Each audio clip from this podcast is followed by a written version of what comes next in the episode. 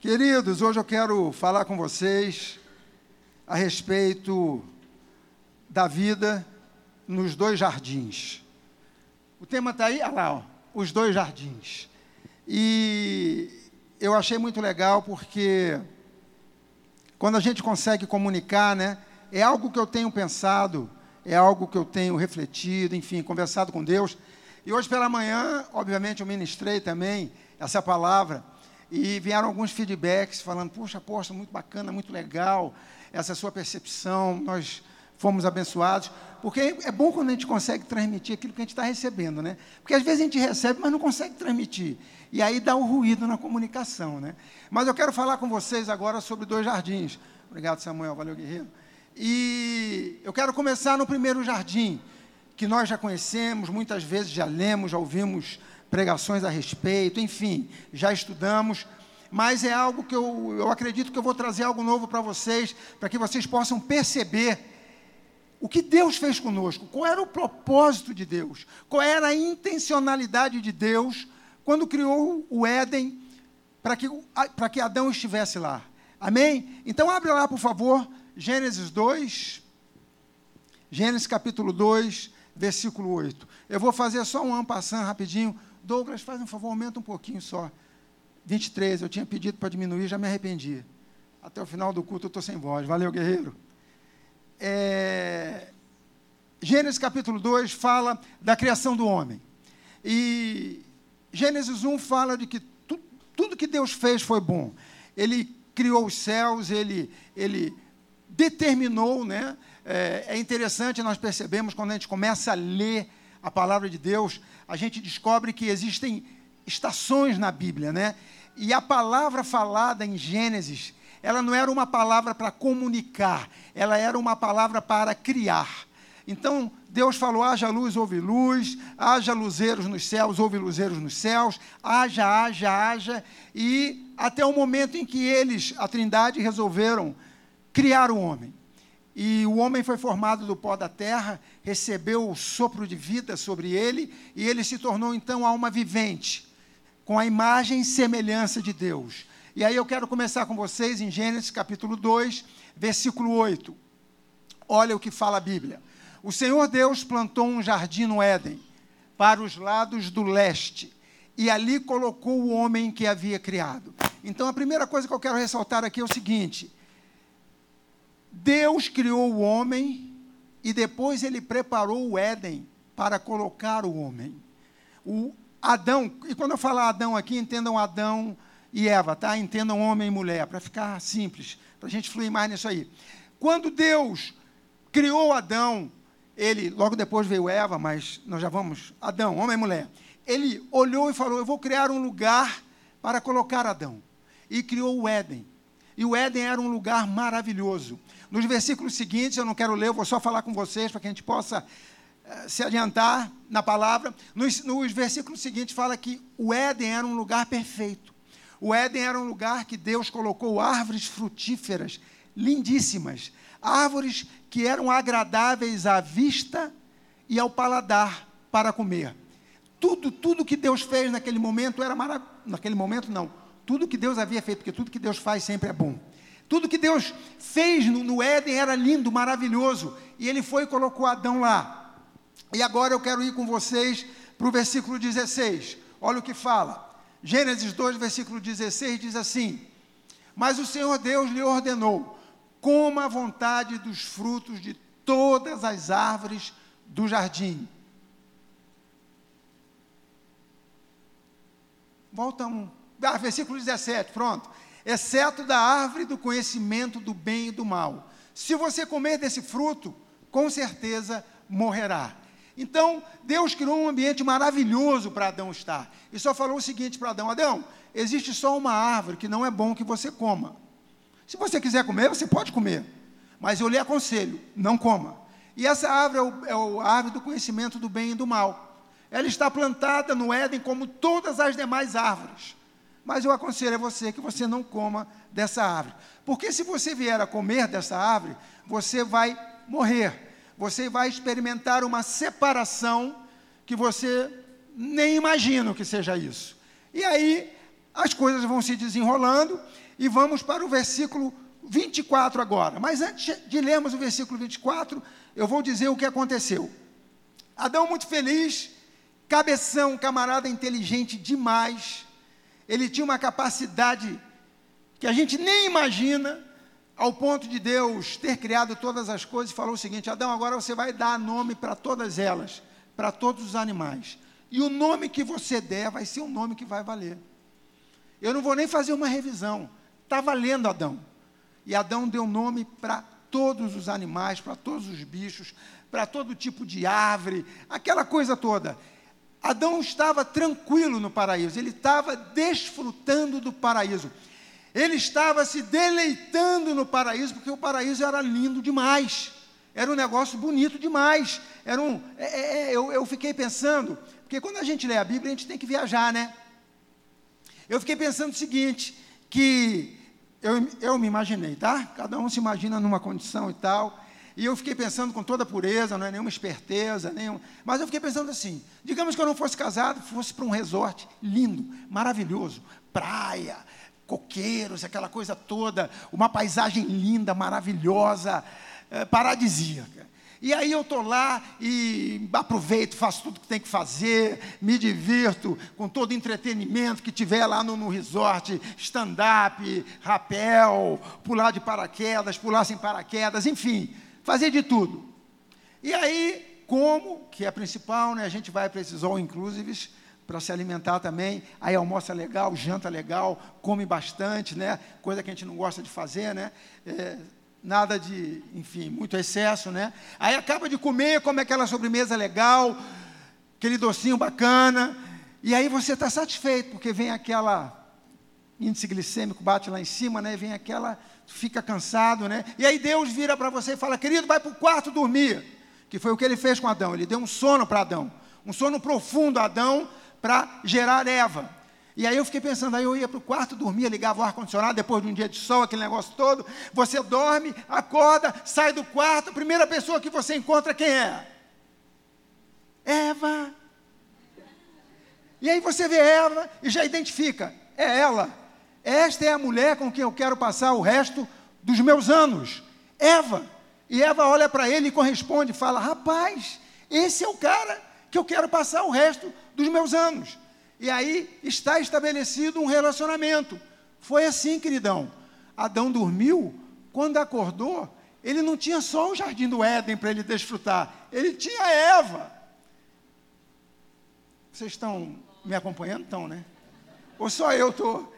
É, é muita coisa, não é, não, meu irmão?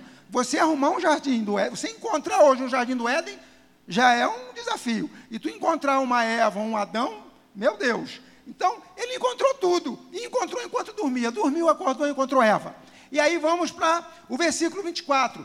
Adão, naquele êxtase do, do, do, do, de estar no Gênesis, desfrutando daquilo tudo, ele vê Eva e ele fala: Puxa, essa é a mulher, osso dos meus ossos, carne da minha carne, enfim. Ele está naquele entusiasmo, ele fala assim: Por isso o homem deixa pai e mãe e se une à sua mulher, e os dois se tornem uma só carne os dois se tornam um só.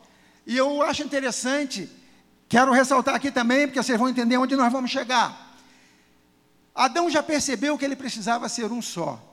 Adão percebeu que naquela perfeição que havia no Éden, na intimidade que ele tinha com Deus, que aparecia todos os dias na viração do dia, ele percebeu que ele e Eva também precisavam ser um só.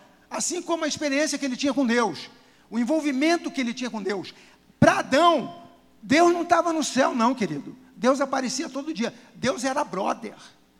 Deus era pai. Deus era, era o mais chegado.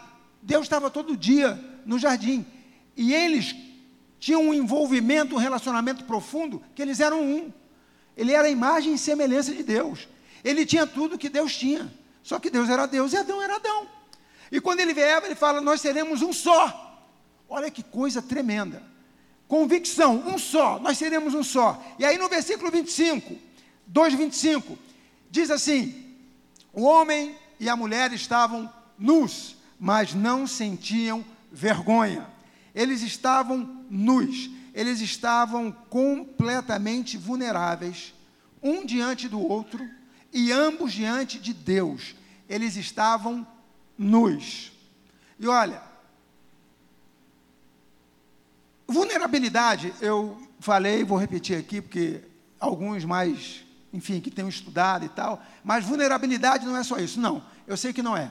Vulnerabilidade é você ser vulnerável, independente se vai ser aceito ou não, se você vai ser compreendido ou não. Mas eu quero chamar essa vulnerabilidade aqui, de ambos estarem nus diante um do outro diante de Deus, com uma vulnerabilidade que às vezes traz aquele constrangimento, né? Quando você está vulnerável, você fica constrangido, você fica assim, né? Ah, e tal. E eles, quando vivendo ali no Éden diante de Deus, eles estavam nus e não se envergonhavam. Cara, eu acho isso sensacional. A, a expressão de intimidade, a expressão, a, a, a expressão de que não existia nenhum julgamento, ou não existia nenhuma demanda, não existia absolutamente nada, eles não tinham vergonha. Gente, é, eu sei que não, não é comum, pelo menos não, é. A gente, em casa, mesmo que a gente tenha intimidade e tal, você tomou banho e tal, acabou ali rapidinho, você já põe a toalha, você se veste, enfim. É, e até diante de pessoas que você tem intimidade. Eles não estavam nem aí, eles chegavam diante de Deus, mãozinha dada, olhinhos brilhando de paixão, porque eles eram apaixonados um pelo outro. e nus diante de Deus, e Deus conversava com eles. Abenço não, não vou nem dizer que abençoava, porque não, não, não existia nada. É, é, é, eles desfrutavam do amor de Deus e eles não se envergonhavam. Eles estavam ali tranquilos, desfrutando o amor perfeito de Deus, naquele ambiente maravilhoso, em que o relacionamento, a comunicação era perfeita entre eles, eles e Deus, e tudo naquele, tudo no Éden era maravilhoso. Por que, que eu ressaltei tanto essa maravilha? Vocês estão comigo? Vocês estão aí? Porque nós vamos fazer a caminhada até o segundo jardim. Então a gente tem que saber o que nós tínhamos, qual foi o propósito de Deus para nós e qual é o propósito de Deus para nós hoje. Porque às vezes a gente fica achando que Deus é aquele cara mau, né? Sentado no trono, emburrado, zangado, esperando você fazer alguma coisa errada, e na verdade não é isso. Deus sempre quis se relacionar com Deus no melhor momento Deus sempre quis se relacionar com o homem no melhor momento do homem. E, e o Éden era a expressão disso. Então, eles estão ali tranquilos, lugar maravilhoso. Mas aí, queridos, capítulo 3, chega alguém que não havia sido convidado. A serpente se apresenta no Éden. E aí vamos ler agora esses cinco versículos, por favor. Gênesis 3, versículos de 1 a 5. Gênesis capítulo 3, olha lá, se liga aí, não se dispersa não, se liga aí, se liga aí. A serpente era o mais astuto de todos os animais selvagens que o Senhor Deus havia criado. Certa vez ela perguntou à mulher: Deus realmente disse que vocês não devem comer do fruto de nenhuma das árvores do jardim? Pega só. Adão e Eva tinham uma capacidade de raciocínio, de percepção tremenda. Chega a serpente e lança uma pergunta. Geralmente é assim que o diabo faz. Ele vem com uma sugestão, ele vem com um questionamento que coloca em dúvida valores, princípios e crença. E aí ele põe, ele fala: Deus disse. Não, peraí, volta lá, queridão. Me tirou do prumo. Põe no segundo ali. Deus realmente disse que vocês não devem comer do fruto de nenhuma das árvores do jardim. E aí, a mulher argumenta com a serpente e demonstra algo que nós precisamos entender, que já já eu vou usar de novo. Gênesis capítulo, Gênesis 3, oh, Gustavão, versículo, vamos lá. Podemos comer do fruto das árvores do jardim, respondeu a mulher. E só do fruto da árvore que está no meio do jardim que não podemos comer. Deus disse: Não comam e nem sequer toquem no fruto daquela árvore. Se o fizerem, morrerão. Versículo 4. É claro que vocês não morrerão. A serpente respondeu à mulher. Versículo 5. Deus sabe que no momento em que comerem do fruto, seus olhos se abrirão. E como Deus conhecerão o bem e o mal. Na verdade, o que, aconteceu naquele momento? Ela foi induzida E o diabo sempre tem essa forma de agir, né? Nós temos a palavra, nós temos valores, princípios, crenças, e aí vem aquelas sugestões, não precisa ser necessariamente o diabo, né? Mas uma cultura, uma forma de pensar diferente daquela que Deus traz. E aí nos induz a um erro. Será que é isso mesmo? Será que Deus me ama mesmo? Será que Deus quer o meu bem mesmo? Será que se eu fizer alguma, alguma coisa errada, eu serei aceito novamente por Deus? E aí começa aquele dilema, aquela coisa terrível. E uma das coisas que a serpente fez interessante: tinham centenas, milhares de árvores no jardim do Éden, todas boas de se ver e boas de comer. Mas a serpente foi chamar a atenção de Eva para a única árvore que deveria ser esquecida que ela não deveria nem ser mencionada. E é assim que acontece, até nos dias de hoje. Você tem tudo acontecendo positivamente na sua vida. Tem uma coisinha de errado, é aquela coisinha que vai sobressair. Cara, tu tem árvores aí à vontade para desfrutar dela. Não, mas aquela eu ainda não tenho. Tu só passa a olhar para aquela. E você só vai viver em função daquela. Até a hora que você cai por causa daquela. E você vai descobrir, vai pensar e você, você vai descobrir que por causa de uma coisa, você perdeu todo o resto. Vamos lá. E aí aconteceu isso, eles comem, eles se envolvem naquele bate-papo lá com a serpente, houve aquela deturpação da palavra e os olhos deles foram abertos. Mas os olhos deles foram abertos para o quê? Para o mal. Porque o bem eles já conheciam. Interessante que a serpente falou: Olha, vocês vão ser conhecedores do bem e do mal. Mas o bem eles já conheciam. Eles já conheciam a Deus. Eles já viviam no Éden. Eles não precisavam de mais nada.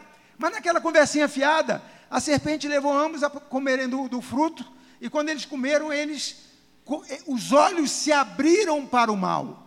E eles passaram a enxergar o mal aquilo que eu acabei de falar. Tem uma coisinha errada, você começa a olhar para aquilo, aquilo vai ganhando um volume que daqui a pouco fica maior do que todo o resto. E aí o que acontece?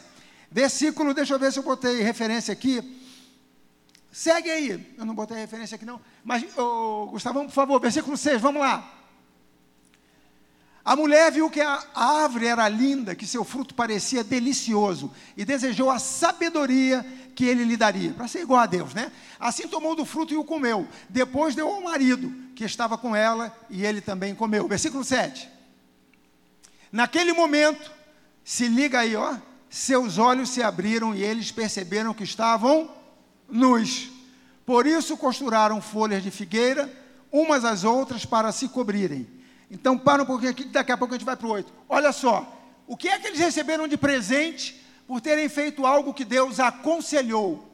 Deus não proibiu, vocês estão impedidos. Queridão, aquela árvore ali não é para vocês.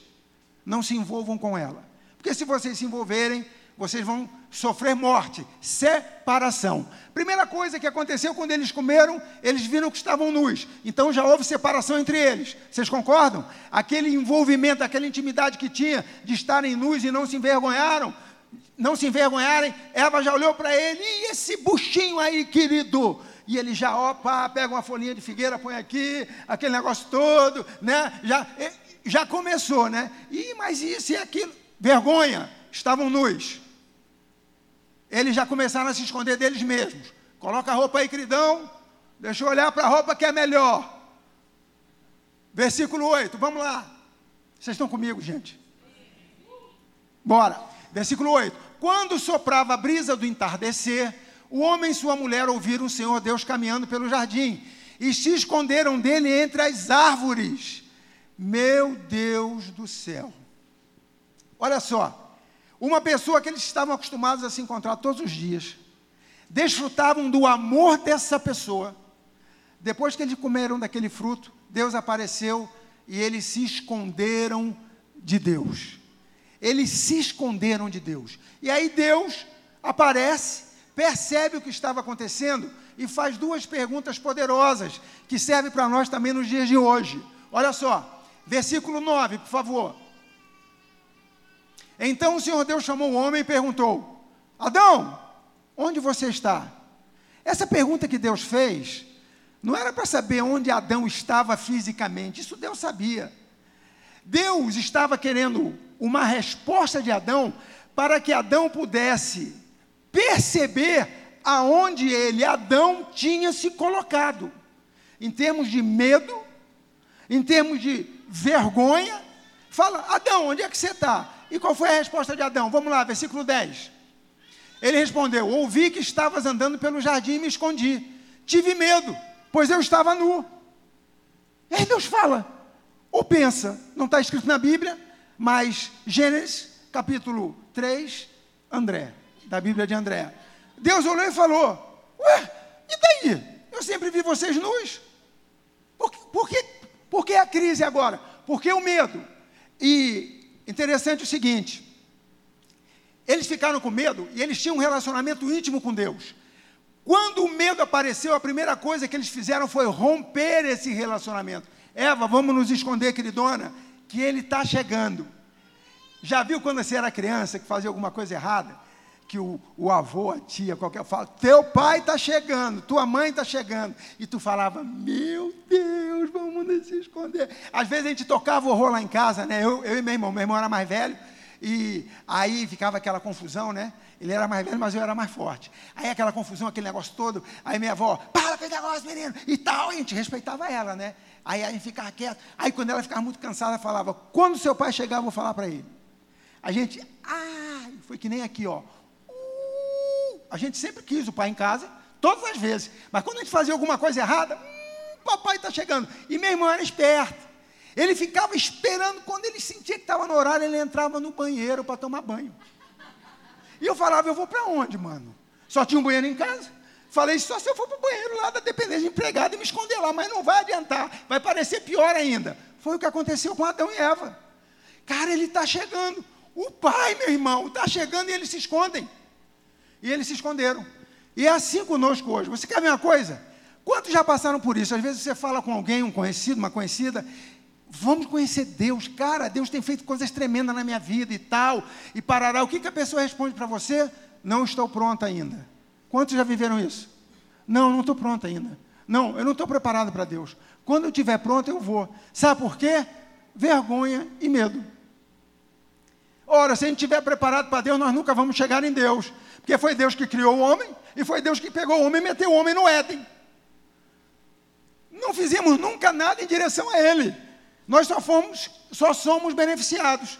Então muitas vezes acontece isso, a pessoa fica escondendo, não, meu Deus, eu vou ter que ir na igreja. Aí chega na igreja, gosta, pá, se identifica. Por quê? Porque sempre tem algo de Deus em nós. Eu vou falar sobre isso já já. Vamos lá. Então uma, a primeira pergunta foi essa: onde você está, Adão? E aí ele respondeu. Interessante, queridos, que quando Adão come o, o, o fruto com Eva, a lente de enxergar Deus muda. Deus era o cara para Adão e Eva. Depois que eles comeram do fruto, Deus deixou de ser o cara. Parece que Deus iria castigá-los.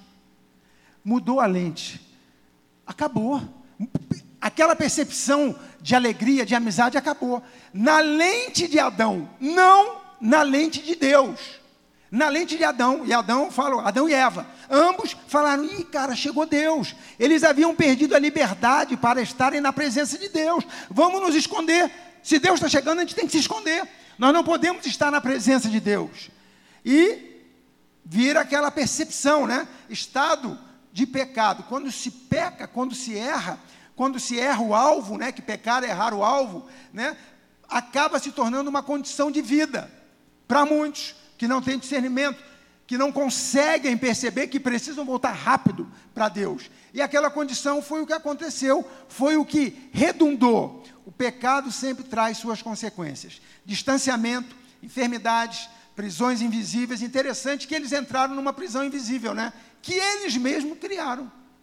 Eles falaram, cara, Deus está chegando, vamos nos esconder. Prisão invisível.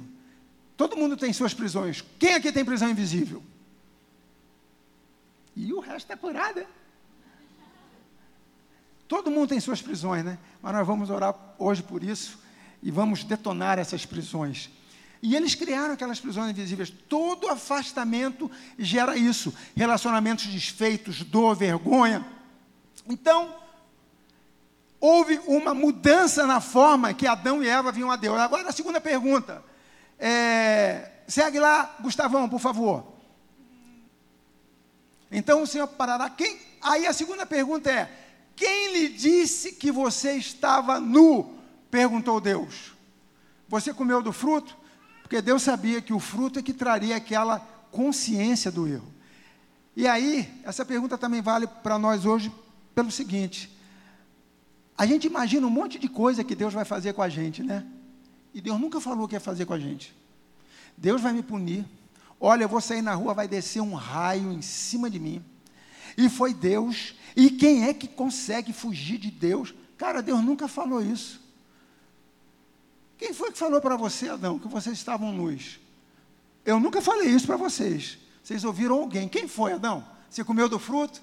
E aí, Adão fala, né? Vem aquele esquema que hoje a gente sabe, né? Não, Deus, eu comi do fruto, mas foi Eva. E aí Deus fala, Eva, o que foi que você fez? Não, não, não, não. Eu comi do fruto e dei para ele, mas foi a serpente. E aí vai, né? A gente vai nessa, nessa coisa aí, hoje em dia é assim, né? Camarada para bater no peito e falar, fui eu, é difícil, né? Geralmente, não, enfim. Vamos seguir.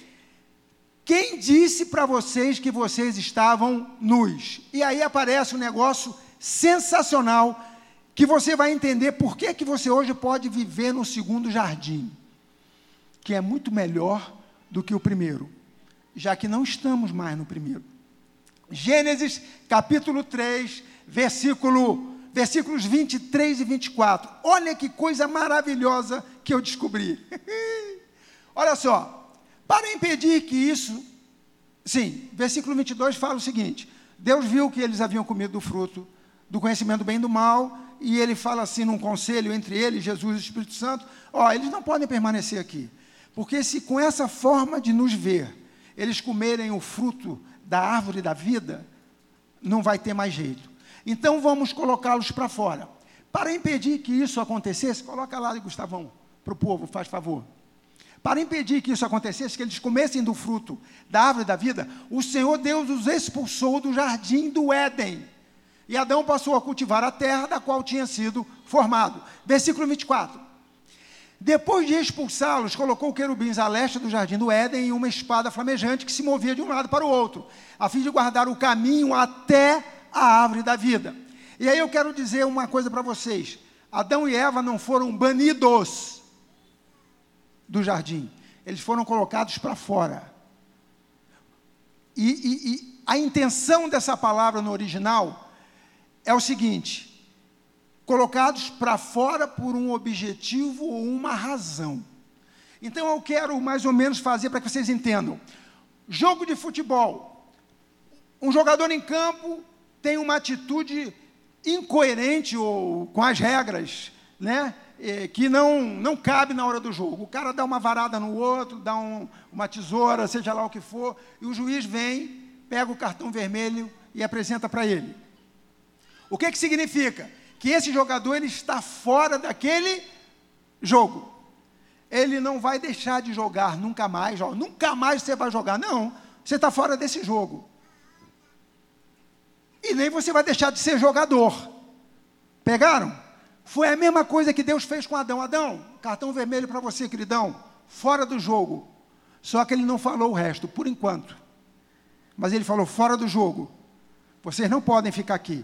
E Adão e Eva saem então do jardim, daquele lugar perfeito. Por quê? Deus falou o seguinte: não adianta.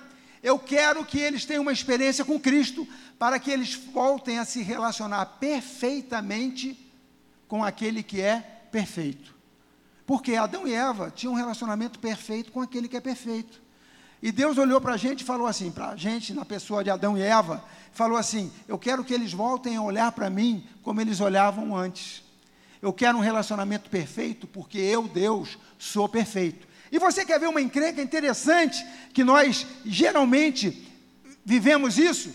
Perfeição. Vamos lá, queridos. Olha que coisa linda que você vai ver. Nós fomos gerados para vivermos de uma maneira perfeita, em relacionamentos perfeitos, tudo perfeito. Lá atrás, tá? Nós recebemos aquela descendência de Adão e agora temos a descendência a, a semente do segundo Adão. Mas como primeiro Adão, o que, que acontece? Nós fomos gerados perfeitamente fomos colocados em um lugar perfeito. Aí a gente sai de lá. Hoje estamos aqui. Você já reparou que você quer tudo perfeito? A gente quer tudo perfeito. A gente quer uma família perfeita. A gente quer que nós sejamos perfeitos. A gente quer um local de trabalho perfeito. A gente quer uma igreja perfeita. Aliás, eu tenho um conselho para vocês, acho que vocês já ouviram. Se algum dia vocês encontrarem uma igreja perfeita, por favor, não vá para lá, porque você vai estragar a igreja. Ok? Então a gente quer uma igreja perfeita, a gente quer tudo perfeito. Por quê? Porque nós temos a perfeição dentro de nós. Nós fomos gerados para isso. Nós desejamos o perfeito. Nós estamos, ah, mas fulano não é perfeito. Não, mas Saulinho não é perfeito. Não, é, é, já viu quando ele está aqui adorando, a forma que ele, ele toca a guitarra? Meu irmão, e é algo que nós sempre lidamos. Por quê? Se nós estivéssemos ainda no Éden, tudo seria perfeito. Nós não, nós não demandaríamos perfeição. Mas como nós não estamos no Éden, a gente quer perfeição em tudo. Em tudo. A gente julga todas as coisas. Nota de 0 a 10. 8, 7, 9. Não foi bem como eu esperava. Agora você quer ver como é que nós temos isso no coração? Coloca aí, Gustavo, por favor. Eclesiastes capítulo 3, versículo 11.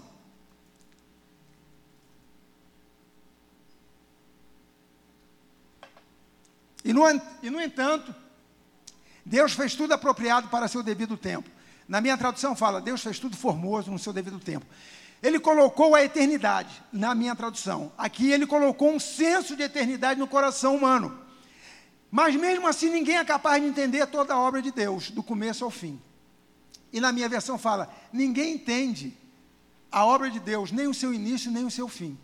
Mas nós estamos inseridos na obra de Deus e essa obra está no nosso coração. Por isso que quando a gente escuta falar sobre Deus, algo desperta dentro da gente. Por isso que muitas vezes pessoas que ainda não tiveram oportunidade, ou ainda estão naquelas de Adão, né, se esconde, se esconde, que Deus está vindo, ainda não tiveram oportunidade, eles acham que nós piramos cabeção. Cara, o que, que aconteceu com você? Você está tão diferente, a sua forma de pensar, a sua forma de fazer, não sei o quê. É essa eternidade no nosso coração que está começando a fluir. É esse desejo de relacionamento com Deus que está começando a acontecer. E as pessoas muitas vezes não entendem, cara, mas o que, é isso? Isso é Deus. Isso é essa semente que nós temos, como fala em Eclesiastes 3, versículo 11, que nós desfrutamos. E aí, mano, deixa eu falar uma coisa para você. Toda vez na Bíblia, se você for procurar, eu procurei algumas passagens, toda vez que Deus se manifestava na terra para cumprir um propósito dele, era algo parecido como Éden. Quer ver uma coisa? Quando o povo saiu do Egito, atravessaram o Mar Vermelho, lá tinham homens, crianças, crianças, idosos, animais, velhos, animais novos. Nenhum deles ficou pelo caminho. Ninguém ficava enfermo. Todo mundo passou pelo Mar Vermelho, saiu do outro lado, andaram no deserto durante 40 anos, as roupas não envelheciam, porque Deus estava no meio deles, seja na nuvem ou seja na coluna de fogo. Deus estava no meio deles. Nada acontecia com eles. E a roupa não só envelhecia, como a roupa de criança crescia no corpo. Já imaginou que maravilha? Paz. Você comprou uma roupinha bonitinha e ela crescia com o neném até a fase adulta? Pois é, as sandálias não se desgastavam, nada acontecia. Absolutamente tudo preparado para que eles entrassem na terra prometida. Vocês querem ver uma outra coisa? Vamos cair lá no Novo Testamento. Reunião na casa de Cornélio. Atos 10. Se você ainda não conhece, depois leia em casa. Eles estão reunidos. O apóstolo Pedro chega lá com alguns fiéis, né, judeus que tinham se convertido, que já andavam com Jesus, e o apóstolo Pedro chega lá e começa a falar sobre Jesus. E eles começam a receber aquela palavra. A atmosfera muda. Nós, nós adoramos, nós louvamos há pouco aqui, dizendo que a atmosfera já mudou o Espírito Santo está aqui. Toda vez que a presença de Deus chega, a atmosfera muda. Aqueles homens estavam numa reunião na casa de Cornélio e Pedro começou a falar sobre as coisas que Jesus havia feito e tudo o que iria acontecer a partir da ressurreição dele. E o ambiente foi mudando a tal ponto que diz a Bíblia que todos foram batizados no Espírito Santo de Deus. Todos. Foi a primeira vez que os gentios foram batizados no Espírito Santo de Deus. Por quê? Presença de Deus. Sempre que Deus está, coisas sobrenaturais acontecem. Fazem diferença no lugar, fazem diferença na atmosfera que você está. E aí, eu quero já chegar em Jesus, que nós estamos indo para o segundo jardim. Antes de Jesus apareceu João Batista proclamando arrependimento. Nós sabemos, né? Raça de víboras, arrependei-vos, não sei o quê, aquela coisa toda.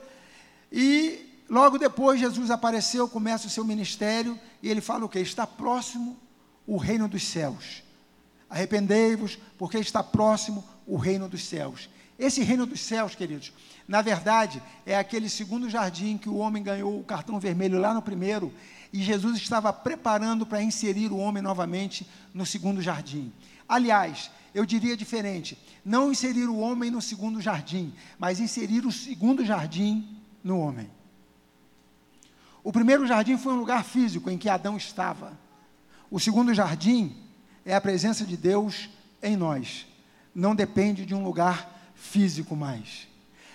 E aí, queridos, o apóstolo Paulo fala o seguinte: quem nos separará do amor de Deus? Porque ele já sabia, ele tinha entendido, e ele já estava desfrutando do segundo jardim. Quem nos separará do amor de Deus? Quem? Se o segundo jardim está aqui dentro. O primeiro nós levamos cartão vermelho. No segundo, mano, não tem jeito. Ninguém nos põe para fora, porque Deus resolveu colocar o jardim dele dentro da gente. Ele descobriu, ele olhou e falou: Cara, é arriscado botar o homem no jardim. É melhor colocar o jardim no homem. E assim, para sempre, ele vai andar comigo. E foi o que Jesus fez. Então, Jesus, quando proclamou aquela vinda do Consolador, ele estava falando: Olha, vai chegar o segundo jardim. Interessante, coloca aí, por favor, Gustavão, Isaías 53, versículo 4. Todos os profetas, toda a Bíblia de Gênesis capítulo 1, Apocalipse capítulo 22 fala de Jesus. Toda a Bíblia fala de Jesus. E os profetas, eles falaram sobre Jesus, sobre quem seria o Messias. Mas o profeta mais messiânico, com mais visão daquilo que Jesus faria, foi Isaías. E num dado momento ele fala em Isaías, capítulo 53, versículo 4, o seguinte: essa profecia aqui se deu mais ou menos 700 anos antes de Cristo. Ele fala assim: apesar disso, foram as nossas enfermidades que ele tomou sobre si, ele Jesus, que ele tomou sobre si, e foram as nossas doenças que passaram sobre ele. Pensamos que seu sofrimento era castigo de Deus, castigo por sua culpa, e não era. Essa tradução aí está muito. No... Não, pega, pega, pega a revista atualizada, pega uma mais a minha tradução fala o seguinte: que nós, ele levou sobre ele nossas enfermidades e todas as nossas dores, aquelas prisões. Aqui, ó, vamos lá. Verdadeiramente ele tomou sobre si as nossas. Obrigado, Gustavo. Verdadeiramente ele tomou sobre si as nossas enfermidades e carregou com as nossas dores. E nós o reputávamos por aflito, ferido de Deus e oprimido. Ele carregou com as nossas dores aquelas prisõezinhas que nos levam ao sofrimento, ninguém me ama, ninguém gosta de mim, eu não vou conseguir isso, isso não é para mim. Jesus levou. Esse jardim tem que começar a florescer no seu interior. Você tem que começar a viver com, como alguém que tem verdadeiramente um relacionamento com Deus. E esse, esse relacionamento vai se aprofundando cada vez mais. Interessante, Hebreus 11, Gustavo, por favor. Olha só o que falam. Isso que Isaías falou, o que os profetas falaram, o que eles desejaram. Olha o que fala em Hebreus capítulo 11, versículos 39 e 40. Todos eles. Hebreus 11 é o rol da fé aqueles que alcançaram um bom testemunho por terem vivido de uma maneira tremenda pela fé. Todos eles obtiveram aprovação por causa de sua fé. No entanto, nenhum deles recebeu tudo que havia sido prometido. Versículo 40. 40. Pois Deus tinha algo melhor preparado para nós, de modo que, sem nós, eles não chegassem à perfeição. Na minha tradução fala que Deus tinha preparado coisa superior a nosso respeito. E essa coisa superior foi aquilo que eles viram e não puderam viver. Eles viram, parafraseando aqui o tema da pregação, o segundo jardim. Eles viram o que estaria disponível para nós e que eles não tiveram. Eu, anos atrás, eu lia sobre os profetas, né? E eu leio até hoje, né? Mas agora eu tenho outro entendimento. Eu li e falava, cara, Davi é sensacional, meu irmão. Elias, Eliseu. Elias orou, desceu fogo do céu, consumiu o comandante os 50. Ele orou assim: se eu sou homem de Deus, que o comandante chegou, homem de Deus, o rei está te chamando. O rei queria enquadrar Elias, né? E Elias, sabedor disso, falou assim: Olha, se eu sou homem de Deus, que desça fogo do céu, consuma você e os seus 50. Eu achava isso sensacional. Eu falava, cara, já imaginou, meu irmão? Aquele cara chato que fica te perturbando, fazendo bullying. Você, se eu sou teu filho, meu pai, desça fogo do céu agora. Pois é, até esses homens, naquela época, Davi, Eliseu, Elias, e quem mais você pensar aí, todos eles olharam para nós e falaram: Nós gostaríamos de viver o que eles vão viver. Eles vão viver a melhor época de toda a história da terra. De toda a história da terra.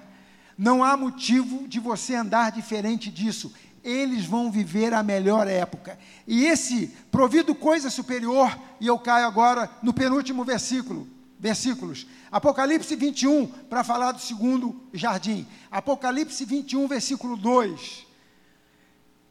João, apóstolo de Jesus, o, do, o mais novo dos, dos doze apóstolos, ele vive mais tempo do que os demais, óbvio, e no final da vida ele é preso e levado para a ilha de Pátimos. E Deus resolve dar uma visão para ele, para que ele pudesse comunicar àqueles que viviam com ele, os seus contemporâneos, mas não só os contemporâneos, mas para que ele também escrevesse, para que nós hoje, e aqueles que virão depois da gente, pudessem também desfrutar da revelação. Apocalipse significa revelação. E aí Deus arrebata João em espírito. E João é levado aos céus em espírito. E lá ele tem visões, ele anda, ele escuta, ele vê, ele é ministrado pelo anjo do Senhor. E aí, apóstolo, Apocalipse 21, versículo 2, diz assim: E vi a cidade santa, ele, João, a nova Jerusalém que descia do céu, da parte de Deus, como uma noiva belamente vestida para seu marido. Versículo 3: Ouviu uma forte voz que vinha do trono e dizia: Vejam, o tabernáculo de Deus está no meio de seu povo. Deus habitará com eles, e eles serão seu povo. O próprio Deus estará com eles. Para um pouquinho que nós já vamos seguir. Olha só, a Nova Jerusalém desce. Não, não somos nós que subimos nós vamos desfrutar aqui nessa terra. Um dia nós vamos subir, se preocupe não, vai chegar a hora. Mas Deus olha para a gente e fala: Eu quero que eles desfrutem do céu agora, já, como eles são. Porque quando eles começarem a desfrutar do, do, do céu, eles vão deixar de ser como eles são e serão como eu sou. É isso que Deus quer. Por isso, a Nova Jerusalém desce dos céus. Por isso, fala que Deus vai habitar no meio deles. Deus habita no nosso. Querido, Deus está no seu interior. Eu olho para você, Deus está aí dentro. Eu tenho que dar valor a você, não por quem você é, mas por quem você carrega. Amar a Deus sobre todas as coisas, amar a si mesmo e ao seu próximo. Quando você vê Deus no outro, você fala, meu irmão, é a melhor pessoa com quem eu poderia estar me relacionando. É perfeita? Não não é perfeito. Sem frustrações, ok? Senão vem aquela decepção, ó oh, céus, ó oh, terra. Eu pensei que ele fosse flamenguista também, não é. Estou falando de algo mais profundo. Ele tem Deus. É a melhor pessoa com quem você pode se relacionar, porque ele tem Deus. E quanto mais de Deus ele tiver, melhor vai ser para ele e melhor vai ser para você. Vamos continuar. Versículo 4. Ele lhes enxugará dos olhos toda lágrima e não haverá mais morte, não haverá mais separação, nem tristeza, nem choro, nem dor. Todas essas coisas passaram para sempre. Queridos, nos céus nós vamos ter dor, nós vamos ter sofrimento, enfermidades? Não. Então essas palavras são para aqueles que estão sobre a terra. São seres viventes ainda aqui. Versículo 5, vamos lá. E aquele que estava sentado no trono disse: Vejam, faço novas todas as coisas. Em seguida disse: Escreva isto, pois o que lhe digo é digno de confiança e verdadeiro. Agora, para fechar, versículo 6. E disse ainda: Está terminado. Jesus, quando estava na cruz e entregou o seu espírito, ele falou o quê? Está consumado. Está terminado. Eu sou o Alfa e o Ômega, o princípio e o fim. A quem tiver sede, ninguém vai ter sede no céu. A quem tiver sede, darei de beber gratuitamente das fontes da água da vida. Qual é a sua sede, meu querido? Deus está pronto para lhe dar da água da vida. O segundo jardim está aí dentro. Você só precisa fazer esse jardim florescer. Lembra que quando Deus colocou Adão no jardim, no Éden, ele falou: Adão, você vai cultivar e guardar o jardim. É isso que você tem que fazer com o jardim que está dentro de você hoje. Você tem que cultivar e guardar o jardim. Se envolver com o jardim. E o jardim é Cristo. O jardim é Jesus. O jardim é Ele, não é outro. Então você precisa cultivar esse jardim. Esquece aquela árvorezinha que só traz problema, queridão. E pensa em todo o resto que você tem. Olha, muita gente tem tido dificuldade escutando sobre a graça. A primeira pergunta que vem, tá, então se Deus já me perdoou todos os pecados, os de hoje e os que eu vou fazer, então eu vou fazer tudo que eu sempre quis e nunca pude com medo de levar um raio na cabeça. Errado. Você está olhando para a árvore do conhecimento do bem e do mal. Agora eu tive o conhecimento de que Deus não vai me consumir mais. Vou pecar. Queridos, graça é vou me envolver Deus me perdoou, vou me relacionar com Jesus. Deus me perdoou, ainda que amanhã eu faça alguma coisa errada, por descuido, Deus me perdoou, eu vou viver mais ainda com esse Deus. Graça é isso, queridos. Tem gente por aí que fala, graça é liberação para pecar. Para, mano. Para de olhar para a árvore do conhecimento do bem e do mal. Olha para o jardim, olha para Jesus que está dentro de você. Pô, eu fiz errado. Então, meu irmão, seja breve Viva aquilo que Deus tem para você. Agora, o último versículo, vamos lá, que vai concluir com isso que eu estou falando. Romanos capítulo 12, versículos 1 e 2. Romanos 12, 1 e 2 diz assim: Portanto, irmãos, suplico-lhes que. Coloca naquela outra que tu colocou aí, Gustavão, faz favor. Rogo-vos, pois, irmãos, pela compaixão de Deus, que apresenteis os vossos corpos como um sacrifício vivo, santo e agradável a Deus, que é o vosso culto racional. Versículo 2: E não vos conformeis a este mundo, mas transformai-vos pela renovação da vossa mente, da vossa. Precisa se esconder, não precisa mais, querido. Renova a mente. Deus vai me espancar. Não, Deus não vai te espancar. Você já se espancou. Lembra de Adão e Eva? Eles já se espancaram. Olhou um para o outro. Ah! Coloca as figueiras. Perderam a liberdade de um relacionamento abençoado. Isso é violência na alma. Isso já é um. Deus não espanca ninguém. Aí ele fala assim, o apóstolo Paulo, ei, renova a mente, querido. Que você é amado, que você é desejado, que Deus quer que você viva o melhor da sua vida, que apesar de você ter feito isso ou aquilo, Deus não está nem aí, Ele quer você transformado. Vamos seguir mas transformai-vos pela renovação da vossa mente, para que experimenteis, para que o quê? Para que o quê? Fala, querido, me ajuda. Eu vou de novo, vamos lá, vamos lá. Ajuda aí, ajuda aí. Pela renovação da vossa mente, para que experimenteis, para que o quê? Nós precisamos experimentar, querido, não é ficar olhando, não. Legal esse negócio, hein? Jesusão diferente, hein, mano? Meu irmão, experimenta, mergulha, cara. Não fica olhando, não. Entra no palco da sua vida, seja o ator principal. Eu vou mergulhar, eu vou experimentar. Engraçado que uns tempos atrás, o povo falava assim: olha, você tem que obedecer, hein? Obedecer. Deixa eu falar uma coisa para você. Segundo o apóstolo Paulo, nós precisamos experimentar. Nós temos que guardar valores e princípios. Porque se nós não guardarmos valores e princípios, nós vamos olhar para aquela árvorezinha que nos leva à vergonha, que nos leva ao medo, que nos paralisa, que muda a nossa forma de ver quem é Deus. A obediência que nós devemos ter, se é que podemos falar obediência, porque parece que obediência é aquele negócio. Bah, sim, senhor, senhor. Bah, bah. Não. Na primeira vez, Deus virou para Adão e falou: Adão, deixa eu te dar um toque, mano. Tu é brother, eu quero o seu bem.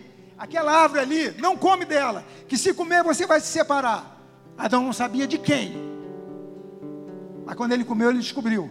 Então Deus faz a mesma coisa hoje para a gente. Ei, mano, cara, vem andar comigo. Estabelece um relacionamento comigo. Esquece o resto, cara. Aquilo não vai ser bom. Mas se eu quiser, eu vou e faço. Lógico que você vai fazer. Mas você vai deixar de desfrutar o melhor que Deus tem para a sua vida. Então, queridão, experimente qual seja a boa, agradável e perfeita vontade de Deus. Grave isso, experimente. Ah, eu estou achando, não ache. Renova a mente, experimenta. Eu vou mergulhar em Deus, Deus vai fazer algo novo, Ele faz. Quando vem o sobrenatural dele, Ele faz. E você vai ficar feliz da vida. Para encerrar, só uma frase, não é um versículo, esse era o último. Eu ouvi essa numa ministração recente, eu achei tremendo. Um dos maiores problemas, né, que nós temos, é uma das prisões invisíveis, né, é a coisa das gerações, né, da idade, né. É, pô, primeira vez que eu fui chamado de Senhor, eu quase fui para terapia. Senhor? Depois, amigo, eu já acostumei. Aí vieram os netos, a galera me chama de tio, de vô, bisa ainda, calma, bisavô ainda não, segura. E aí o pastor estava pregando e falou o seguinte, ele também era um cara maduro, vocês gostaram? Mais ou menos da minha idade. Maduro, madurão, bacana, meia idade, para os dias de hoje é meia idade. Meia idade, e ele falou assim, queridos, existem três gerações bíblicas.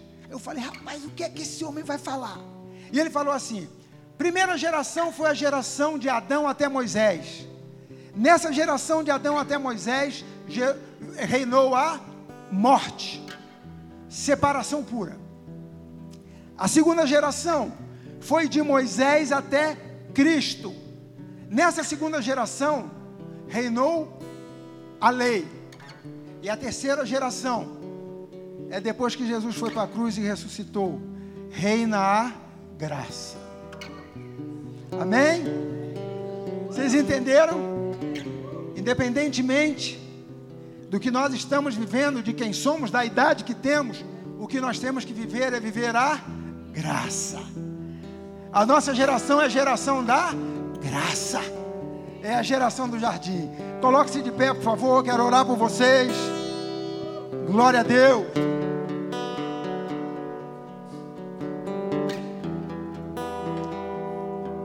bem-aventurado. Olha só, vou contar mais uma enquanto eles estão subindo aqui.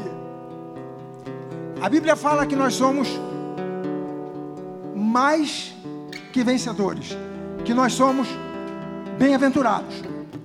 Escuta essa: mulher casada, com lutador de boxe, MMA, seja lá o que você quiser, cara bom de briga, competidor, ele foi competir. Chegou lá, primeiro round, couro comeu, tapa na orelha, olho inchado, nariz inchado, e vai daqui, briga e tal. Acabou o primeiro round, segundo round, o negócio começou a equiparar, ficar igual. Terceiro round, quarto round ele venceu. Pá! Ganhou. Ele ganhou. Aí recebe o cheque, volta para casa, Chega lá a mulher, meu amor, estava torcendo por você, tá machucado, hein? Rapaz, dessa vez a luta foi forte. Foi, mulher. Mas eu venci. Tá aqui o cheque. Ela fala: dá o cheque para mim, meu amor. Aí ele foi e entregou o cheque para a mulher. Conclusão: ele foi o vencedor. E a mulher mais que vencedora. Assim somos nós. Jesus pagou o preço por nós. Ele venceu. Mas mais que vencedores somos nós. Amém? Vamos adorar ao Senhor, que eu vou orar por vocês.